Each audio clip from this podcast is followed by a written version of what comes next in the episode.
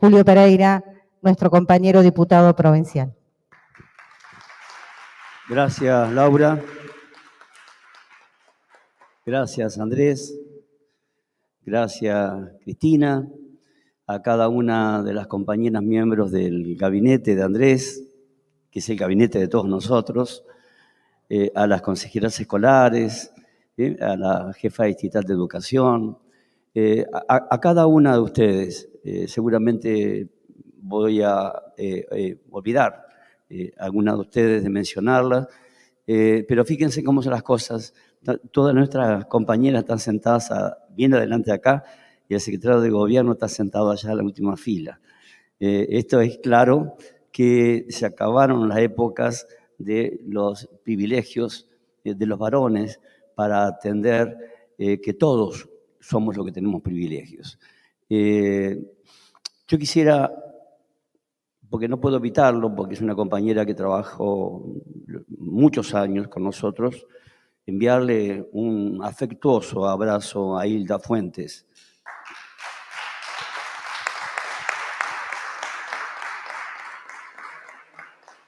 y en ella también a, Marisa y a Silvia. ¿no?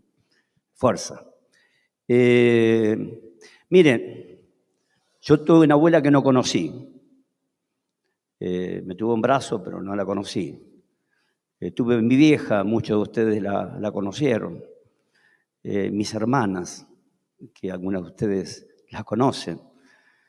Después, mi esposa, que me dio hijas mis hijas que me dieron una nieta. El hombre tiene que entender de dónde venimos. No puede ser que esperemos un 8 de marzo para una semana antes estar hablando de estos temas hasta una semana después.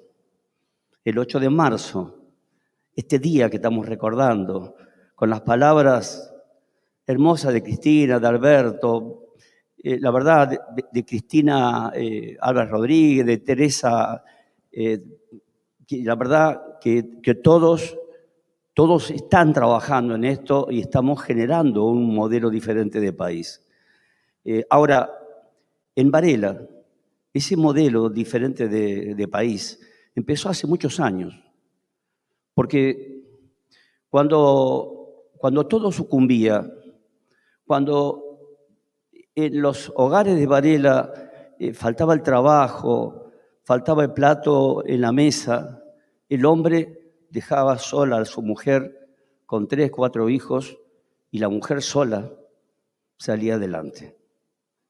Y ahí fue cuando, cuando empecé a, interactuar mucho más con las manzaneras, los hermosos recuerdos de esas mujeres luchadoras allá en el 2000, 2001, las, las comadres.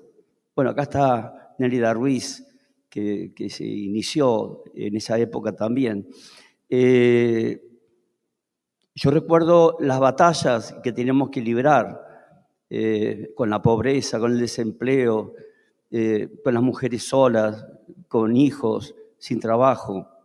Y por otro lado, el tema de la violencia de género, que no era un tema tan hablado como hoy lo estamos hablando. Y realmente se está hablando porque ustedes tuvieron lo que tuvo que tener para instalarlo este tema.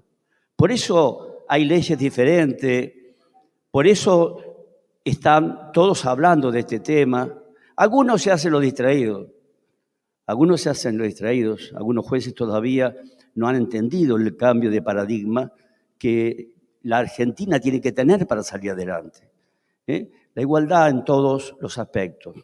Yo tengo que eh, reconocer que en Varela las mujeres han sido realmente el motor del crecimiento. Yo recuerdo cuando fui a un barrio que no me acuerdo si era La Esmeralda o San Eduardo, y, vi en el club de fútbol a tres mujeres y una era la directora técnica. Eso fue allá en la década del noventa y pico y las mujeres ya se estaban metiendo en esas, en esas cosas que eran de los hombres. ¿Y qué pensar en esa época que íbamos a tener partidos de fútbol, de mujeres transmitidos en primera en televisión, como ahora. Quiere decir, ¿cómo ha cambiado todo? ¿Cómo ha cambiado tanto que nos hace repensarnos, creo que lo dijo, lo dijo Andrés, el tema de repensarnos como sociedad, como personas. Y acá, más que hablar a las mujeres, me toca hablar a los hombres. Cuando ellas dicen, cuando tocan a una, tocan a todas. Y yo diría que cuando tocan a una, tocan a todas y todos. No es un tema de las mujeres solamente. Las marchas no son temas de mujeres solamente. Debemos estar los hombres también acompañando este debate para que se instale definitivamente en la sociedad y nadie pueda dar marcha atrás a las conquistas que se han logrado hasta este momento. Son muchas las conquistas. No hay duda que han quedado muchas compañeras en el camino eh, y algunas que no recordamos los nombres, en Varela, en la provincia de Buenos Aires, en nuestro país, que han sido realmente luchadoras incansables de la lucha de género, de la igualdad, de las oportunidades. Todavía tenemos muchas deudas como sociedad hacia ustedes, nuestras mujeres, nuestras dadoras de vida, las que son ustedes, nuestras mujeres, las mujeres. Entonces, orgullosamente como peronista me centro en esta parte de la igualdad que decía Cristina. Qué mujer, Cristina, qué mujer Evita. Las mujeres que ha tenido el peronismo, fíjense Laura, fíjense Cristina. Bueno, puedo mencionar a Mansi, a Beatriz Mingorera, muestro a mi hija acá, eh, Julieta, eh, veo a Gisela ahí manejando el tema de la economía, eh, veo a las compañeras representantes de Suteba, Mónica, luchadoras de toda la vida. No, no están luchando a partir de ayer o de antes de ayer. Ustedes todas son grandes luchadoras. Ahora, al lado de ustedes tenemos que estar los hombres. Porque no es una cosa de defensa desde las mujeres, es desde la sociedad que representamos cada una y cada uno de nosotros. Yo abogo por eso. Les pido a nuestras compañeras, les pido a nuestros compañeros, a los cerca yo miraba cada otro reloj, pero no por la hora, sino porque me llegaban los mensajes de la cantidad que había en el Milita y cuántos habían en YouTube, que ahora estamos en el 2800, eh, me dicen las compañeras y compañeros. Ojalá que cada uno de los 2800 que estamos ahora en red, que ustedes están viéndonos eh, en forma directa de su casa, eh, o del trabajo, o del auto, nos animemos a tomar este desafío como permanente. Y 8 de marzo sea todos los días. La defensa del género sea todos los días. ¿Eh? Como la lucha por la igualdad, por la justicia, la lucha por nuestro país, por la lucha por los que menos tienen. Aprovechemos esta oportunidad que todavía tenemos de seguir luchando. Todavía no está todo dicho.